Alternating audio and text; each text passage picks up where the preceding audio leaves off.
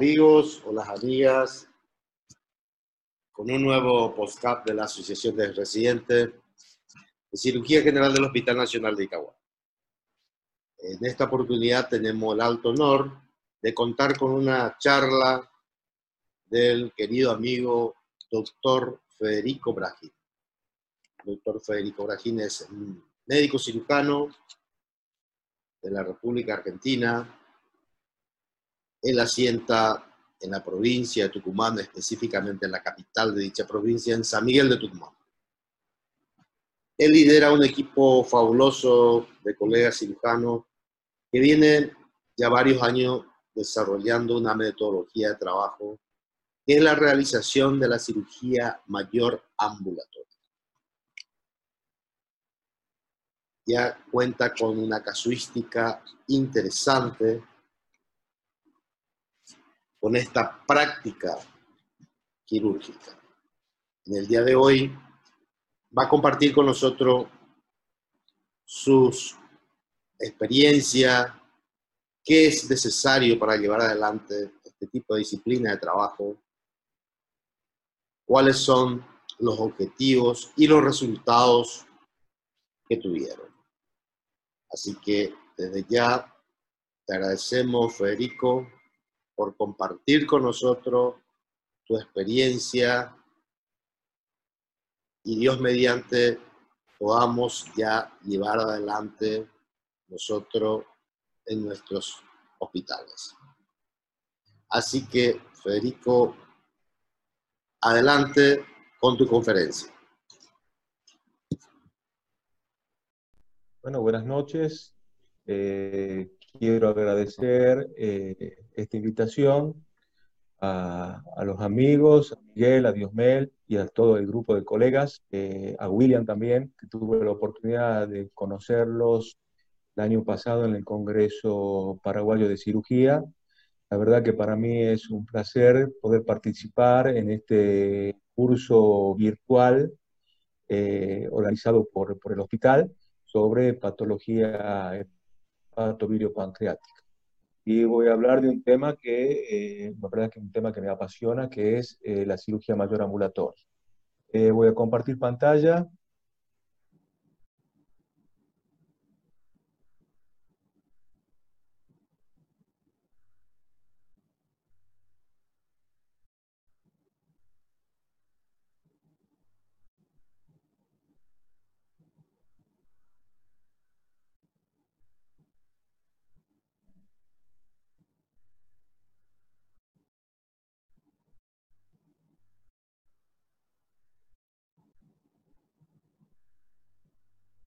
Está viendo? Sí, estamos viendo, clarito.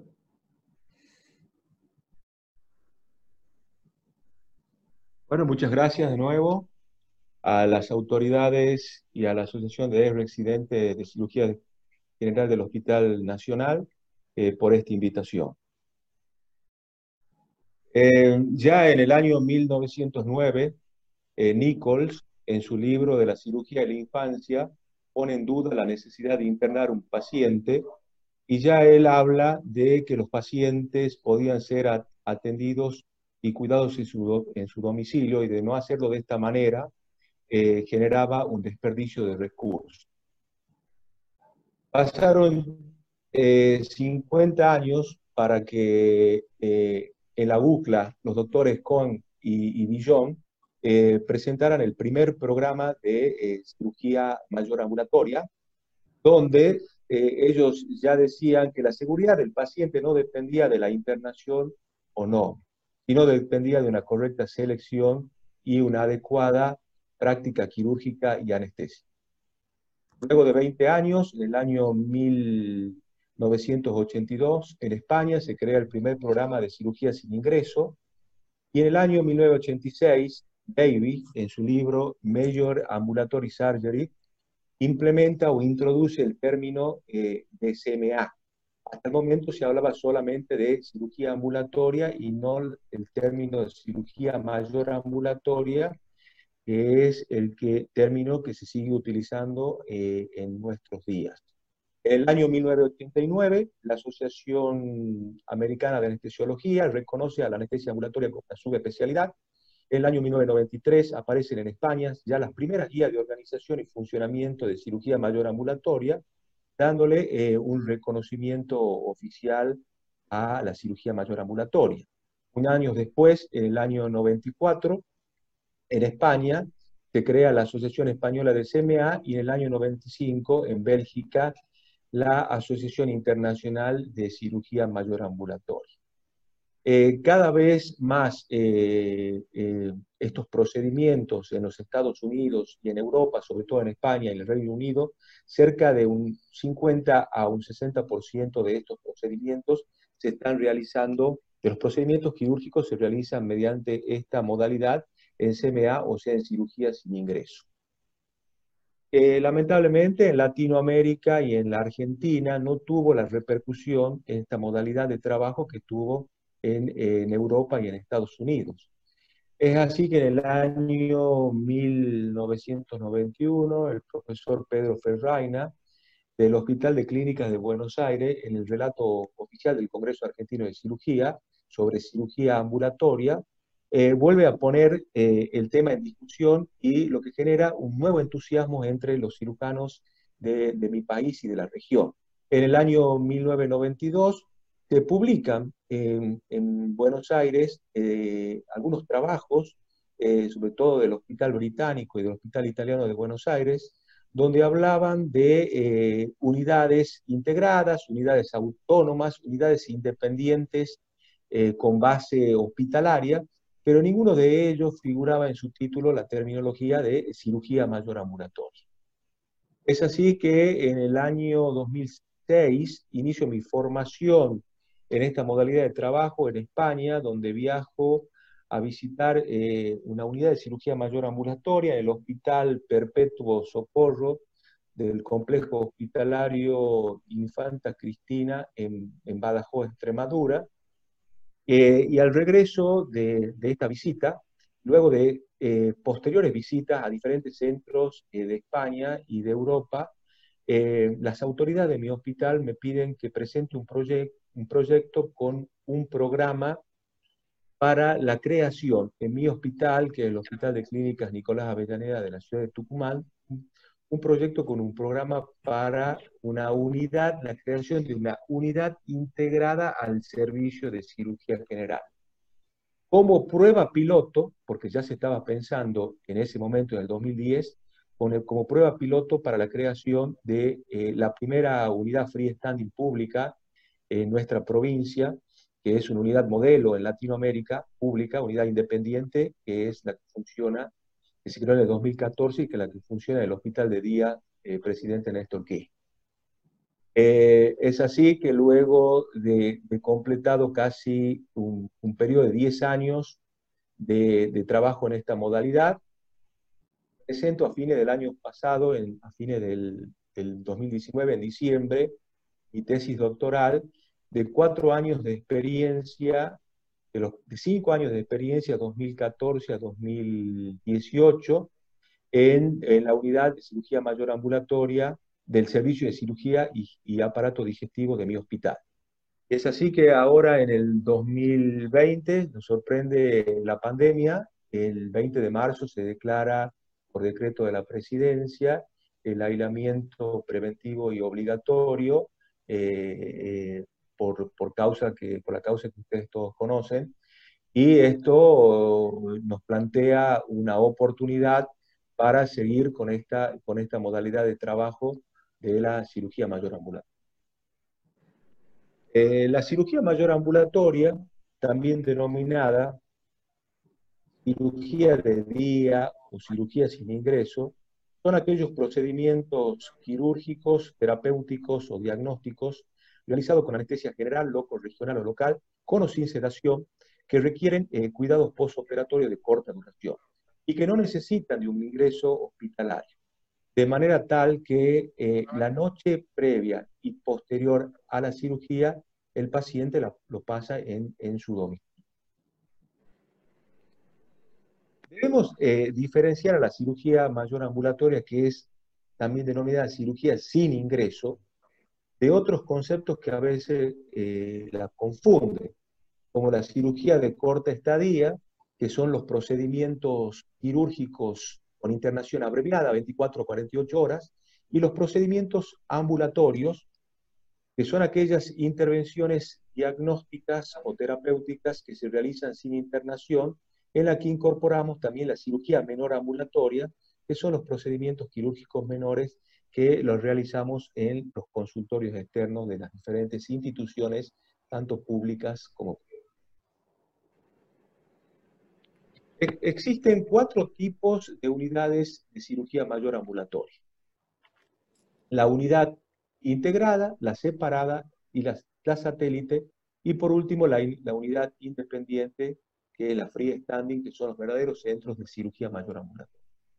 La integrada son aquellas unidades que los pacientes internados y ambulatorios utilizan la misma área quirúrgica, o sea que los pacientes comparten la misma planilla quirúrgica. Las ventajas que tienen estas unidades, como las que disponemos en mi hospital, es que eh, son de un funcionamiento casi inmediato, la inversión que se necesita para ponerla en marcha es relativamente pequeña y dispone del soporte hospitalario en, el caso de la necesidad de que el paciente quede internado o por alguna complicación en el postoperatorio inmediato. Como desventaja, es eh, los problemas en la priorización de los pacientes hospitalizados con los ambulatorios. Hay a veces alguna competencia entre los pacientes eh, hospitalizados con los que están programados para cirugía mayor ambulatoria. Por ejemplo, un paciente que necesita ser reintervenido de una cirugía por un postoperatorio complicado, que está en la sala internado, se suspende la cirugía programada en forma ambulatoria para priorizar esto. Es una desventaja que tiene. Y el mayor riesgo de infecciones por compartir las mismas áreas quirúrgicas los pacientes hospitalizados y los pacientes ambulatorios. El segundo tipo de unidad son las unidades separadas, donde pacientes hospitalizados y ambulatorios utilizan áreas quirúrgicas diferentes dentro de un mismo hospital. Esta también tiene el soporte, eh, tiene un sector independiente, están mejor ubicada, y el soporte hospitalario inmediato en el caso de una necesidad de una internación por alguna complicación pero necesitan una mayor inversión y necesitan de recursos propios. Las unidades satélites, que dependen administrativamente del hospital, pero en área edilicia quirúrgica propia, más o menos alejada del hospital, eh, eh, están mejor ubicadas, tienen un sector independiente, el soporte también hospitalario, eh, pero la desventaja es un costo más elevado para puesta en marcha y la necesidad de recursos propios. Y por último son las unidades, eh, tenemos las unidades independientes, que son las freestanding, como la que tenemos en nuestra provincia, la unidad pública freestanding, que tienen una organización y una estructura totalmente independiente del hospital, son aquellas, aquellos centros de, cirugía mayor ambulatoria, son hospitales de día, donde abren sus puertas a, a, las 7 de la mañana y cierran a las 19 horas son aquellas, son estas unidades las eh, más competitivas y eh, efectivas, eh, ya que se pueden autogestionarse y tiene una disminución de los costos por procedimiento, por eso, porque se pueden autogestionarse. Pero ¿cuál es la desventaja que tienen este tipo de unidades? Es la falta de apoyo hospitalario inmediato en el caso de alguna complicación, por lo tanto, eh, estas unidades deben firmar convenios con los hospitales de referencia ante la necesidad de una complicación y la derivación de un paciente que necesita ser ingresado al hospital. Y también, y también eh, requieren de una gran inversión inicial.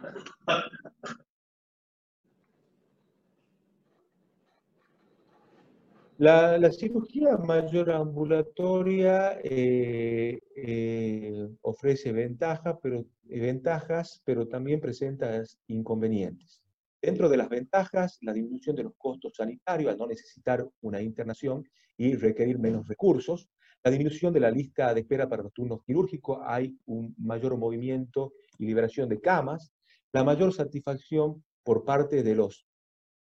pacientes y de los familiares, una mejor integración eh, del paciente al medio social, familiar, social y laboral, mayor disponibilidad de camas de internación para aquellos pacientes que realmente necesiten una cama de internación, sobre todo en estos momentos que estamos viviendo eh, de pandemia, y un menor número de complicaciones relacionadas con el ingreso, ya eh, sobre todo me refiero a las infecciones intranosocomiales. Pero también eh, presenta inconvenientes que la mayoría de estos se pueden resolver mediante un correcto diálogo entre el equipo profesional, pacientes y familiares. La falta de cumplimiento de las indicaciones en el posoperatorio, la desconfianza por la falta de ingreso hospitalario de algunos pacientes y de los familiares, ya que trasladamos todo el peso del posoperatorio al domicilio del paciente, la necesidad de un acompañante adulto eh, en el postoperatorio, por lo menos las primeras 48 eh, horas de la cirugía, y están limitadas a determinadas cirugías con un periodo eh, corto de anestesia, aproximadamente anestesia que no dure más de 90 minutos, paciente donde no hubo en la cirugía pérdidas hemáticas importantes y en las que no se tuvieron que dejar drenajes. Esto es muy importante, que el éxito para, lograr un programa de cirugía mayor ambulatoria se sustenta en estos tres pilares. Eh, el cumplimiento de, estricto de los criterios de inclusión y exclusión de pacientes para eh, ser intervenido mediante esta modalidad de trabajo, la adecuación eh, y la adecuada selección de procedimientos, qué tipo de cirugía vamos a realizar mediante este modelo CMA y eh, el, cumplimiento estricto sobre todo lo que yo considero más importante de los criterios de alta paciente. El circuito que realiza un paciente eh, en esta modalidad de trabajo es el como pueden ver en este, en este esquema. El paciente acude eh, al centro quirúrgico el día y a la hora preestablecida,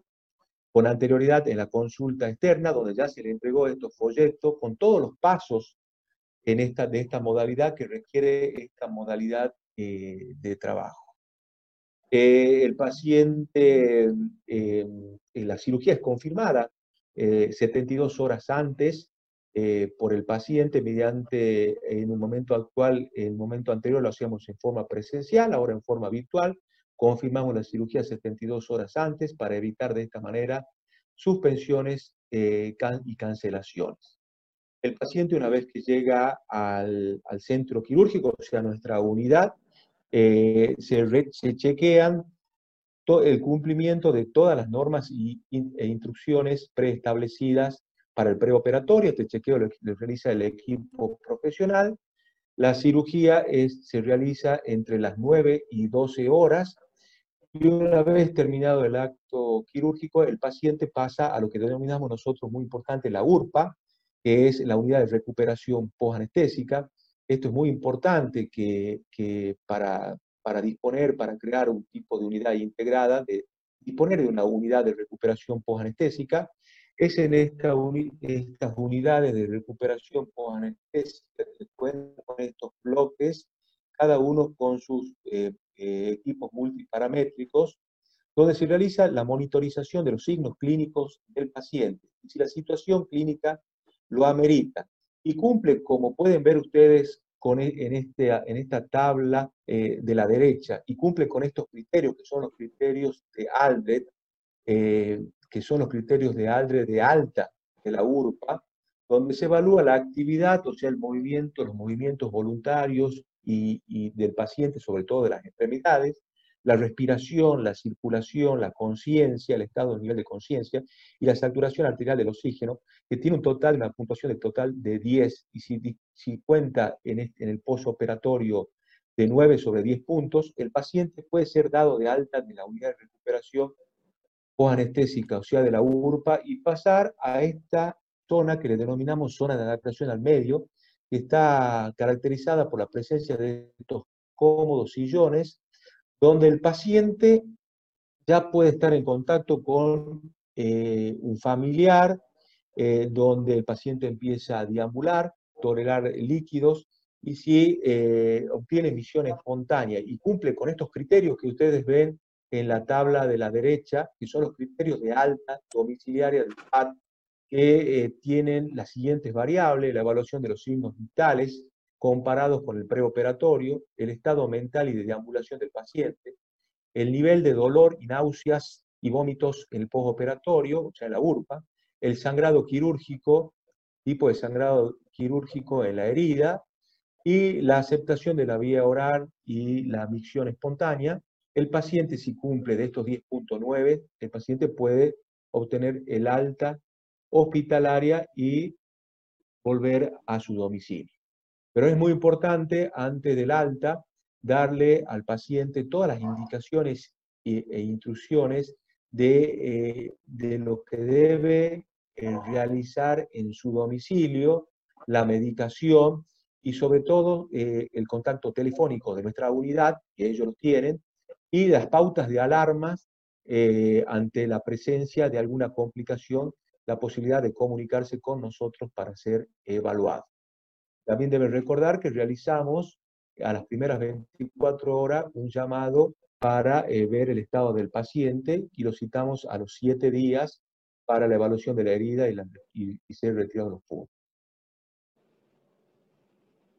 Un poco, un poco viendo este, este trabajo publicado en, el año pasado en la cirugía española, donde habla de la evaluación de la seguridad y satisfacción de los pacientes en programas de la colestectomía laparoscópica ambulatoria con criterios expandidos. Estos criterios de inclusión que presenta este trabajo, con los cuales coincidimos en la mayoría, y ya los criterios de inclusión eh, se, fueron ampliando, donde nosotros ya no consideramos la, edad cronológica, sino la edad biológica. El trabajo habla de que son incluidos pacientes menos de 65 años. Nosotros ya no tenemos ese límite en la edad, sino que vemos el estado del paciente y seguimos manejando un índice de masa corporal menos de 30, pero cada vez vamos ampliando más y podemos llegar hasta pacientes con índice de masa corporal hasta 35, y hasta 40 realizando en forma, eh, en esta modalidad de trabajo en CMA. Eso uno lo va incorporando con la experiencia y con el tiempo.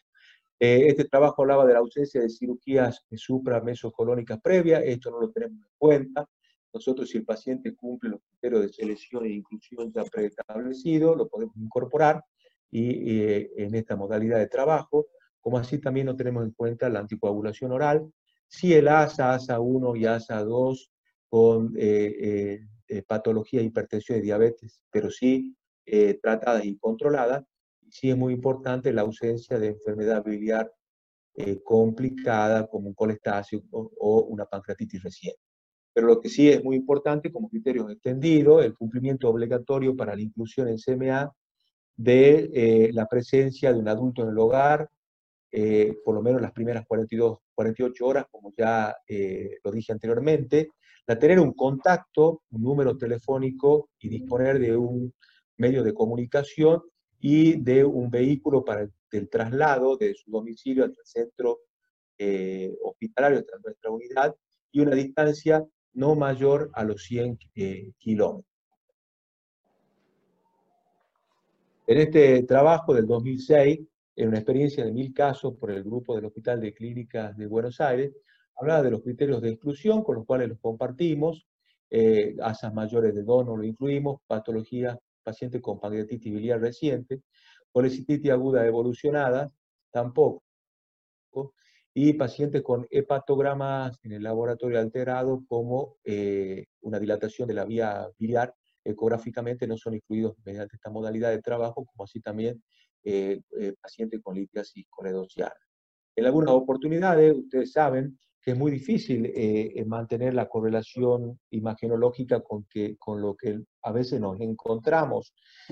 nosotros en, el intraoperatorio. Pero si el paciente ya fue incluido para esta modalidad y nos encontramos con un, con un procedimiento, una litiasis no sencilla en el acto operatorio, con una con una colecistitis crónica y la podemos resolver sin mayor eh, dificultad durante la cirugía y no hubo pérdidas hemáticas y, una eh, e identificación de las estructuras anatómicas y no fue necesario dejar drenajes eh, y el paciente tiene una recuperación adecuada en la URPA, completamos el circuito el paciente puede ser dado de alta con las pautas de alarma.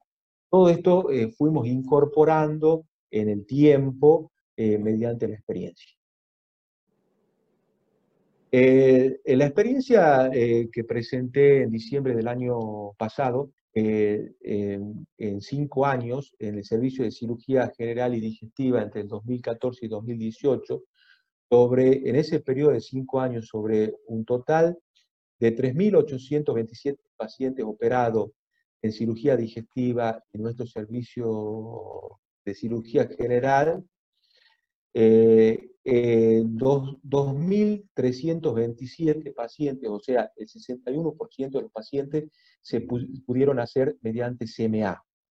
O sea, y 1.500 pacientes fueron intervenidos con ingreso. Sea que el índice de ambulatorización de nuestro servicio de cirugía es del 61%. El 61% de los pacientes que operamos, nosotros nuestro servicio lo hacemos sin ingreso.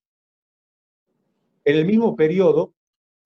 evaluamos eh, lo referente a la unidad. Acá, la anterior, vuelvo a la anterior, lo que evaluamos es el índice de ambulatorización del servicio, pero acá también evaluamos lo que eh, realizó la unidad de cirugía mayor ambulatoria. Nosotros, programamos en este periodo 3.156 pacientes para ser intervenidos en la modalidad CMA, para ser incluidos para CMA, de los cuales como dije anteriormente, 2.327 pudieron completar todo el circuito y no necesitaron ingreso, con un índice de sustitución de 74%. Y, 200, y 829 pacientes, o sea, el 26% de los pacientes eh, tuvieron que ser ingresados por algún motivo. Esto nos habla de cómo venimos funcionando como unidad. Este es el llamado índice de sustitución y tenemos nosotros un índice de sustitución de un 74%. O sea, en resumen podemos decir que el índice de ambulatorización de nuestros servicios del 61% y un índice de sustitución de la unidad del 74% que coincide con los estándares eh, de este tipo de unidades integradas a los servicios de cirugía general. El grupo de, de, procedimientos que realizamos en este periodo y que incluimos para este, para este trabajo fueron 1.675 cirugías, colestectomías laparoscópicas, o sea que, corresponde al 72% se realizaron sin ingreso, 473 eh, eh, patologías de la pared abdominal, que incluyen hernias y eventraciones, eventraciones no complejas, realizadas en, eh, mediante cirugía convencional y laparoscópica, 101 pacientes fueron operados de patología orificial benigna, un 4,3%.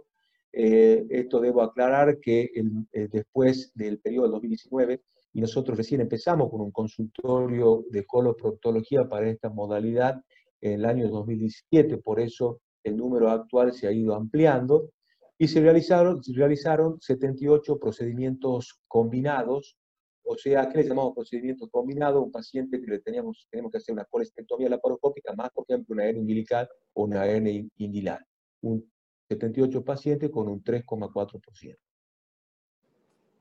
Ahora bien, en toda actividad asistencial es importante saber qué hacemos y cómo lo hacemos. Para eso es importante eh, medir los indicadores de calidad. ¿Qué son los indicadores de calidad? son herramientas que deben ser medidas en forma periódica y sistemática. Es lo que hicimos nosotros en este periodo de estudio de, cinco años, 2014-2018. Este tipo de herramientas, que la debemos medir periódicamente, nos permiten autoevaluarnos y compararnos con otros tipos de unidades y con los estándares de otros tipos de unidades en otras regiones, y de esta manera eh, permitir eh, mejorar y obtener y realizar eh, medidas correctivas y mejoras continuas en la actividad para mejorar la, calidad de, de, asistencia a nuestro Con esto, mantener la seguridad, que es el objetivo principal, la seguridad y la calidad de atención de nuestros pacientes. Ahora es muy importante hablar de la calidad. El, el, término calidad se sustenta en, varias terminologías que a veces se, se confunden, que, lo, que, que, es un criterio, un indicador, un estándar y la monitorización. Criterio es, eh, es lo que debemos nosotros ver la calidad de asistencia eh, que vamos a dar, que debe tener un determinado procedimiento, actividad o programa. Indicador es una medida eh, cuantitativa que nos sirve para, como guía para ver la calidad de un determinado criterio. El estándar,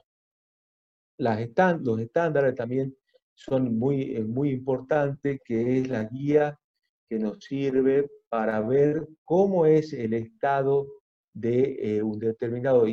indicador, a igual así la monitorización, que es el estado del indicador a través del tiempo, debemos ir eh, eh, monitorizando para ver si el indicador sigue los estándares preestablecidos y estamos dentro de los estándares preestablecidos con, otras, con otras instituciones. Eh, bueno, la cirugía mayor ambulatoria, eh, ustedes deben saber que la, cirugía, que la, cirugía mayor ambulatoria es un proceso de gestión compleja, donde intervienen diferentes eh, actores en las diferentes fases, donde existen numerosos criterios de calidad, pero los más importantes y, y obligatorios son la adecuación de la selección del paciente, como dije anteriormente, la selección del paciente que deben ser incluidos y excluidos para esta modalidad de trabajo, y de la programación de acuerdo a las necesidades y a los programas preestablecidos, como así también la idoneidad del proceso quirúrgico y anestésico que debe cumplir con los requisitos de calidad científico técnico establecidos y de los resultados quirúrgicos eh, que son exigidos de acuerdo a los estándares para este tipo de modalidad de trabajo. Así como los criterios de calidad eh, son múltiples y dependen de las características, el tipo y la estructura de unidad de cirugía mayor ambulatoria en la, que, en la cual estamos trabajando, también existen numerosos indicadores de calidad que eh, la Asociación Internacional de Cirugía Mayor Ambulatoria en el 2006 eh, estableció cuáles eran los más importantes, a saber lo siguiente, tasa de cancelación, suspensión, reintervenciones, ingresos y, y, reingresos. Cuando hablamos de tasas de cancelaciones, es el, eh, es el porcentaje de pacientes que no acuden a la unidad de cirugía mayor ambulatoria, ya sea por causas justificables o no justificables. Como así también la tasa de suspensión, que son el porcentaje de aquellos pacientes que llegan a la unidad y no son operados o intervenidos por algún motivo. Generalmente son causas inherentes a la unidad, pero también pueden ser problemas del paciente, porque el paciente llega hipertenso o con alguna complicación o con alguna falta de algún estudio. Entonces, esos son generalmente causas, eh, las tasas de cancelación y suspensiones son a nosotros tenemos que apuntalar con medidas correctivas para disminuir estas tasas de cancelaciones y suspensiones y nosotros logramos esto mediante el control, eh, la, confirmación de la cirugía las 72 horas previas eh, a la misma. También es importante hablar de la, de, la, de la tasa de reintervenciones, que son aquellos pacientes que fueron operados mediante esta modalidad de trabajo y necesitaron ser reintervenidos por alguna causa. La tasa de ingresos, ¿por qué hablo, hablo de ingresos y de reingresos? porque cirugía mayor ambulatoria es cirugía sin ingreso. Cuando hablamos de tasa de ingresos, son aquellos pacientes que ingresaron a nuestra unidad, fueron intervenidos quirúrgicamente y por algún motivo quedaron internados en el hospital, o sea, no pudieron ser dados de alta el mismo día. Las causas más frecuentes son las náuseas y los vómitos operatorios. Es muy importante por eso trabajar en forma, en un equipo multidisciplinario, con todo el equipo, anestesiólogo, y sobre todo acá es muy importante, y quiero recalcar, el papel del médico recuperador que trabaja en la, en la URPA, que debe recuperar a estos pacientes y debe tener un conocimiento adecuado de cómo manejar el dolor y las náuseas y los vómitos el postoperatorio, que es el pequeño gran problema que tienen este tipo eh, de unidades. Y el reingreso, la tasa de reingreso es aquel paciente que completa todo el circuito, es dado de alta y por algún motivo debe reingresar. La tasa de reingreso se la mide eh, en las primeras 24 o 48 horas y hay reingreso un poco más alejado a los 7 días y hasta los 28 días del postoperatorio. Esto también es por numerosas causas y la causa más frecuente es porque no se le dio adecuadas indicaciones, las indicaciones en el postoperatorio, sobre todo en el manejo del dolor en el domicilio del paciente. Es muy importante como indicadores de calidad también medir los índices, como hablé anteriormente, los índices de ambulatorización y de sustitución. Los índices de ambulatorización, acá hablamos de porcentaje o relación entre los pacientes que son operados en forma ambulatoria, sobre todo los pacientes que son operados en el servicio de cirugía, que hablan, es específica, este índice es específica, específico del servicio de cirugía, y el índice de sustitución que es específico de la unidad de cirugía mayor ambulatoria, que es el porcentaje de pacientes que completaron el circuito de cirugía mayor ambulatoria sobre aquellos que se programaron y no lo pudieron hacer completo. Eh, y por último es la, satisfacción del paciente, que es el balance que, el balance sobre lo que el paciente realmente eh, quiere que suceda y lo que sucede en la unidad. Es muy importante evaluar eh, la satisfacción del paciente mediante las encuestas de satisfacción. El periodo estudiado entre 2014 y 2018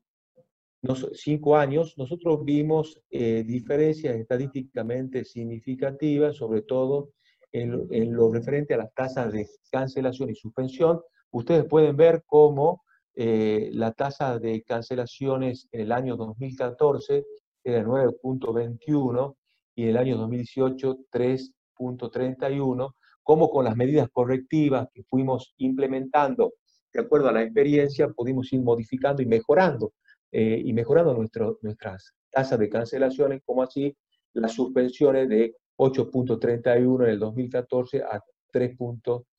en el 2018, con una diferencia estadísticamente significativa en estas dos tasas. Las tasas de reingreso, ingreso eh, y reintervenciones, como eh, los índices de ambulatorización y sustitución, no mostraron diferencias significativas durante el periodo eh, estudiado. Las complicaciones que tuvimos en el periodo estudiado, dentro de las complicaciones mayores y menores, dentro de las complicaciones menores, la más frecuente fue el, el seroma, 22 eh, pacientes presentaron seromas, y las complicaciones mayores, la más frecuente fue la litiasis eh, residual en 6 pacientes. También, también tuvimos eh, otras complicaciones mayores, obviamente, que hay que ponerlas y mencionarlas. Tuvimos dos pacientes con hemoperitoneo en el postoperatorio, luego una colestectomía laparoscópica, dos pacientes con coleperitoneo por lesión quirúrgica de la vía biliar, un paciente con un bilioma que tuvo una resolución cutánea, y eh, eh, dos hernias recidivadas,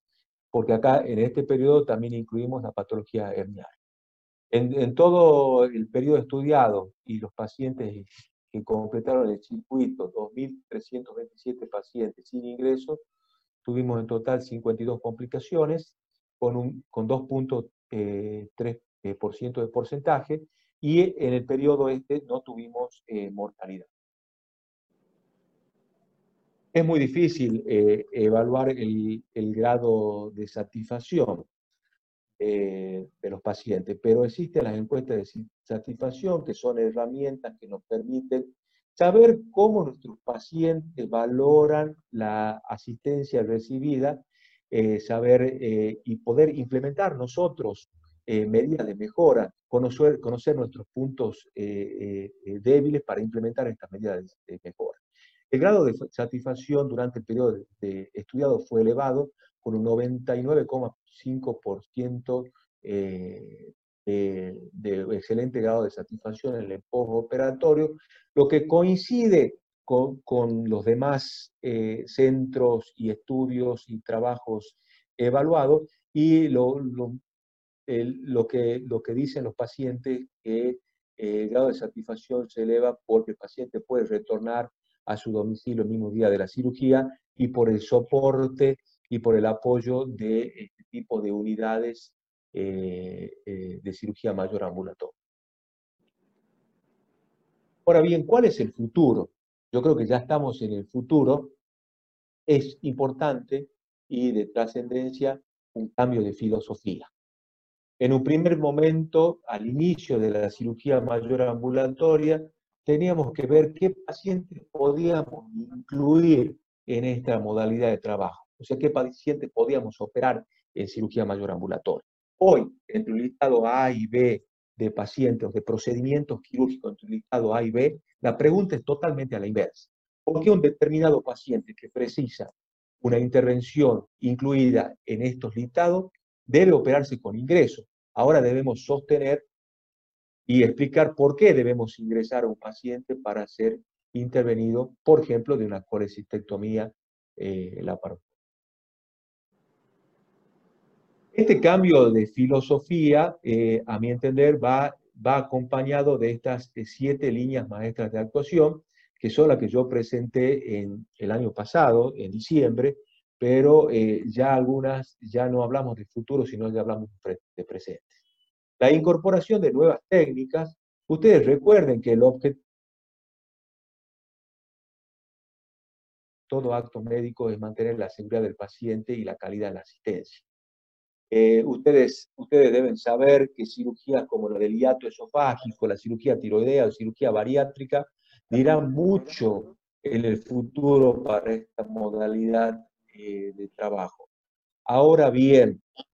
¿presupone algún riesgo incorporar este tipo de cirugía a esta modalidad de cirugía ambulatoria? Creemos que eh, la implementación de unidades de recuperación postoperatorias prolongadas, o sea, URPA, de unidad prolongada que actúen 23 horas. Porque la URPA, por ejemplo, en mi unidad actúa, está abierta hasta, las 18 horas. Pero las unidades de recuperación prolongada, las unidades móviles de atención, de asistencias móviles, hospitalarias, domiciliarias y el menor, mejor manejo del dolor en el postoperatorio permitirán en el futuro incluir pacientes eh, y mantener la seguridad de pacientes con mayores eh, comorbilidades y, paciente, incorporar nuevas técnicas eh, quirúrgicas. La potenciación de la analgesia postoperatoria y la asistencia domiciliaria. Es muy importante una correcta armonía y el trabajo en equipo entre la atención primaria y la atención especializada. Nosotros sabemos que la atención primaria venía siendo testimonial y eh, la llamada telefónica al primer día del postoperatorio la seguimos realizando muchas veces para mantener eh, nuestra conciencia de que no abandonamos el paciente a su propia suerte en el domicilio. Pero creemos que, como dije anteriormente, la asistencia en las unidades móviles hospitalarias domiciliarias, con un mejor manejo del dolor, eh, esto, y la incorporación de, de estos nuevos, nuevos actores permitirá eh, seguir manteniendo la seguridad de estos eh, pacientes en su domicilio eh, en, en, próximos años. E incorporar nuevas técnicas y cirugías más de avanzada. El empleo de las TIPS, o sea, las tecnologías de información y la comunicación. El, el papel que tenían los TICs, cuando hablamos de TICs en, en cirugía ambulatoria, hablar de seguimiento eh, postoperatorio con el empleo de las videoconferencias y la telefonía celular y la incorporación de, eh, eh, mediante captura de pantalla, la historia clínica digital del paciente en la unidad de cirugía mayor ambulatoria. Pero hoy ya no hablamos solamente de un seguimiento postoperatorio. Nosotros ahora con la, con la telemedicina no solamente podemos hacer el seguimiento postoperatorio, sino la, la primera consulta la, eh, la primera consulta, o sea, el preoperatorio y eh, la confirmación de la cirugía y el postoperatorio mediante eh, las videoconferencias y telemedicina. Así poder llegar a lo que queremos llegar pronto es a la consulta de alta resolución y a la consulta y a la cirugía de alta resolución. ¿De qué hablamos cuando hablamos de consulta de alta resolución? Es la evaluación preoperatoria y de consulta y de cirugía de alta resolución es en la evaluación preoperatoria y en la evaluación preoperatoria y, las, y la cirugía en una sola visita, mediante esta modalidad de trabajo. Las instalaciones del futuro.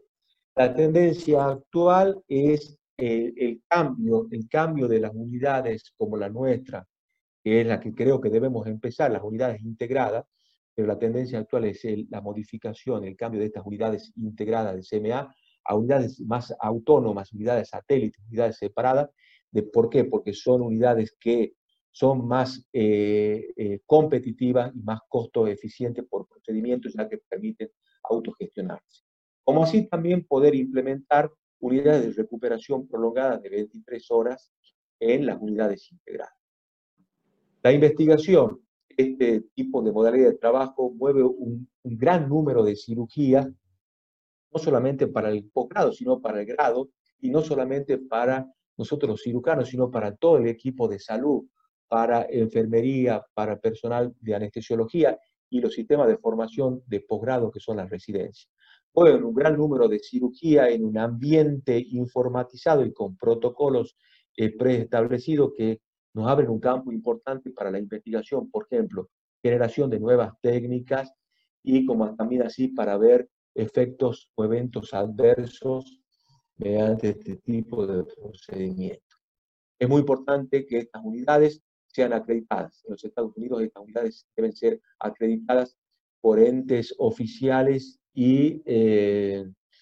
y eh, numerosas eh, unidades fueron acreditadas, acreditaron por fueron acreditadas por la Joint Commission y, y, las normas ISO.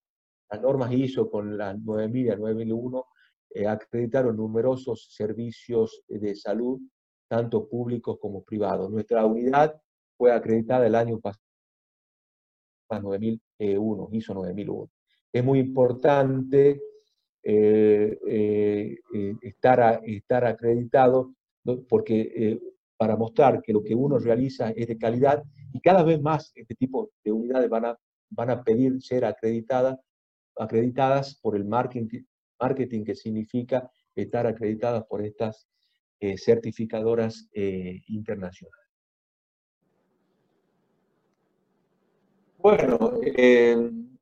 eh, a nosotros eh, eh, nos sorprendió en marzo de este año la pandemia. Así que, mediante este cuadro, la Asociación Española de Cirugía impartió las recomendaciones en relación de la cirugía y el COVID. O sea, el impacto que, tenía en la, que tenía en la actividad quirúrgica en los hospitales de acuerdo al porcentaje de pacientes hospitalizados con COVID positivo. Nosotros eh, eh, venimos funcionando desde el 20 de marzo hasta casi fines de agosto en una fase 1. Ustedes ven que la fase 1 es el primer escenario, es un escenario casi normal, donde el porcentaje de pacientes COVID hospitalizados es menos del 5%, y la actividad quirúrgica se vino realizando casi normalmente. Actualmente ya en nuestro hospital estamos en fase 2, es de alerta leve, donde eh, eh, casi un 25% de los pacientes hospitalizados son eh, COVID positivos. Entonces, voy a mostrar un poco qué es lo que hicimos durante el periodo donde estamos, estuvimos en fase 1 y ahora, bueno, el desafío, hace dos semanas que estamos en fase 2, el desafío de lo que va a suceder en los próximos meses con, con la pandemia. Este trabajo publicado en, la, Cirugía Andaluza, eh, que habla de la cirugía mayor ambulatoria, la pandemia, la oportunidad para el cambio, eh, ya hablaba, que fue publicado en mayo de este año, hablaba de, que la, cirugía mayor ambulatoria da respuesta a las patologías más frecuentes de la especialidad, eh, eh, sobre todo la patología más prevalente, la colecitomía laparoscópica, polítisis vesicular, patología de pared, patología orificial benigna y otras patologías muy prevalentes y el mayor porcentaje de cirugía que se realiza en los servicios de cirugía general. que debe ser considerada la primera opción para un gran número de pacientes, sobre todo implementando lo que nosotros no teníamos hasta el advenimiento de la pandemia, las TICs. Yo hablaba en diciembre de un futuro, pero ahora ya en la realidad. Eh, la, telemedicina, pero para la evaluación del paciente tanto en el pre y en el postoperatorio. De esta manera el paciente eh, no es necesario tanto contacto con el hospital y, tanto en el pre y en el postoperatorio puede ser evaluado eh, mediante eh, telemedicina, que nos puede permitir llegar en algún momento a la consulta y la cirugía de alta resolución, que en una sola visita el paciente pueda ser evaluado todo el preoperatorio y operado en una sola consulta. También este artículo eh, hablaba de evitar eh, los ingresos innecesarios en época de pandemia, el ahorro económico, y que implementar la CMA contribuye ahora y para el futuro para sostener el sistema sanitario. Un sistema sanitario que creemos que va a estar en crisis al, al finalizar la pandemia, aunque ya creo que debemos empezar a pensar en la post-pandemia. Mientras estuvimos trabajando en fase 1, por lo menos 5% de internación pacientes COVID positivos. Acá ustedes pueden ver en la flecha del medio, cirugía del grupo 2, donde incluimos la colestectomía laparoscópica,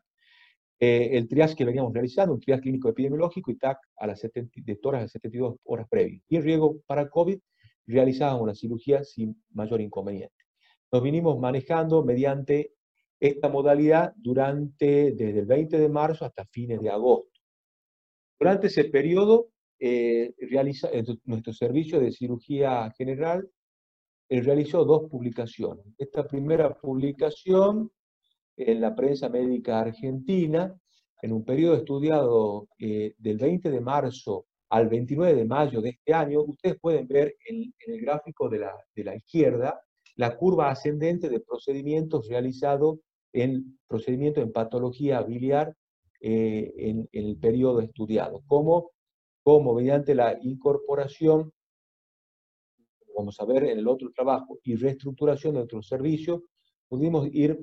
manejando y manteniendo eh, la, patología, las soluciones a la patología prevalente en nuestra región, que es la patología eh, biliar. Tanto en procedimientos laparoscópicos, endoscópicos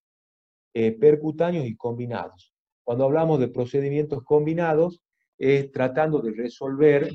la patología, la litiasis eh, vesicular y coledociana en, un solo tiempo mediante el rendezvous.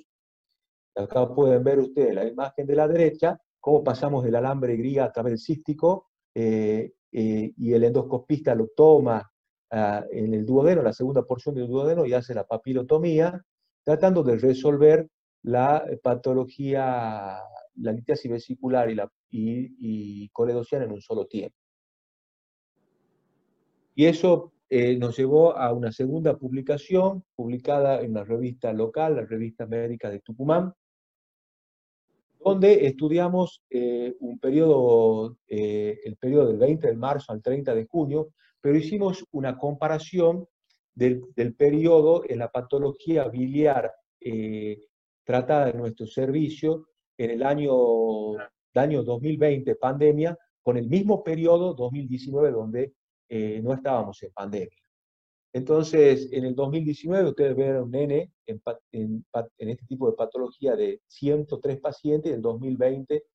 105 pacientes. O sea que operamos más en el, en el periodo de pandemia que en el no pandemia. Bueno, esto se debió a que eh, hubo una reestructuración en nuestro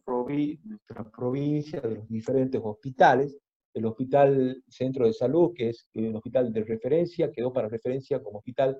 eh, COVID en el segundo y, tercer nivel de atención. Eh, el Hospital del Este como segundo nodo de atención de COVID, el Hospital Padilla, que es un hospital de referencia eh, también en nuestra provincia para el manejo de la cirugía de urgencia y el trauma, eh, y, el hospital eh, freestanding quedó también como referencia como laboratorio para, eh, central para pacientes con COVID y nosotros el Hospital de Clínica Nicolás Avellaneda para el manejo de la patología prevalente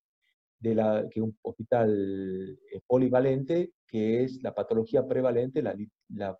sobre todo la patología biliar.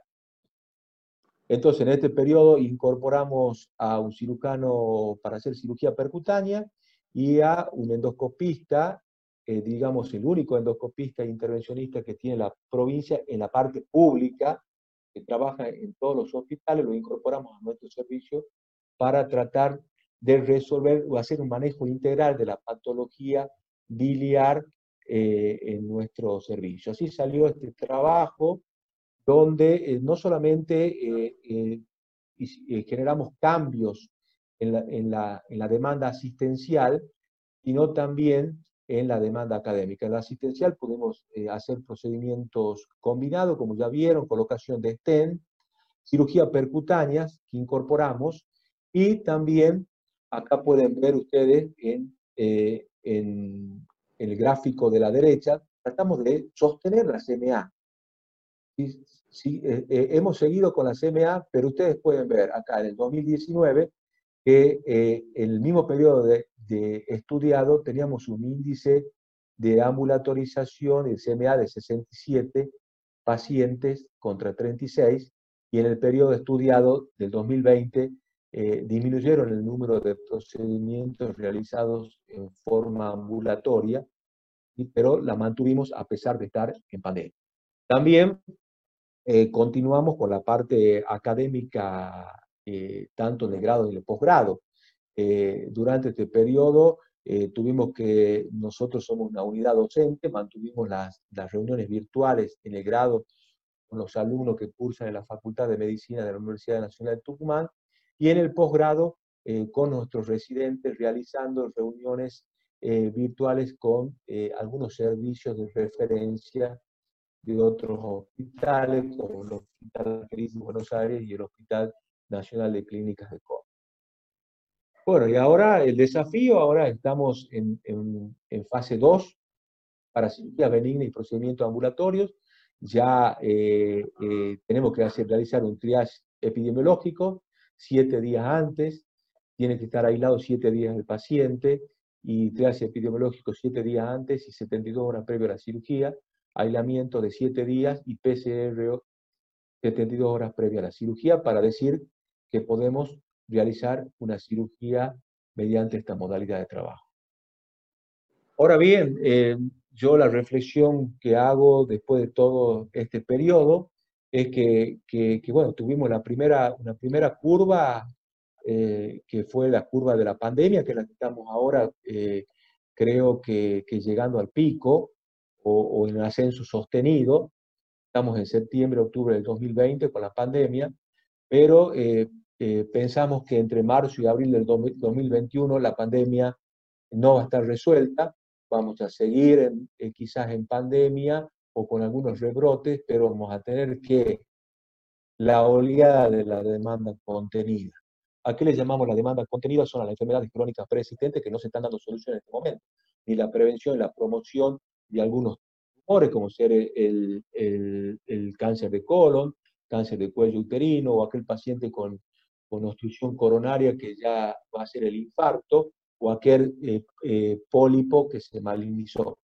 Vamos a tener la oleada de la demanda eh, contenida y también vamos a tener demanda contenida en todas estas patologías que estamos resolviendo. El paciente con litiasis vesicular, con cólicos biliares a repetición, que ya en su momento ya va a ser una pancreatitis o una, un coledociano, ¿por qué no una colangitis? tenemos que ir pensando en la segunda curva epidemiológica en marzo-abril del 2021. Y pensamos también, tenemos que pensar en la tercera curva epidemiológica la segunda curva epidemiológica lo va a dar eh, la oleada, la agenda la va a generar la oleada de la demanda contenida. Y después la tercera curva epidemiológica que va a ser de la salud mental, el agotamiento que está generando todo esto, sobre todo en, el, los profesionales de la salud, y la crisis, la crisis socioeconómica, la crisis económica que creemos que en ese momento, tanto en el sector público como en el privado, porque el sector privado eh, hizo mayor hincapié al tercer nivel de atención, se descuidó mucho el tiempo en el primer nivel de atención y en la, consulta, y sobre todo en los programas de promoción y prevención de la salud, y en la parte eh, pública, privada también, la menor demanda de, procedimientos y eh, la mayor, mayor gasto que va a generar, costo que va a generar un procedimiento, por ejemplo, una colestetomía laparoscópica, no va a tener el mismo costo pre-pandemia que post-pandemia. Eh, debido a todas las medidas de seguridad que se están implementando y todos los costos que significa el PCR,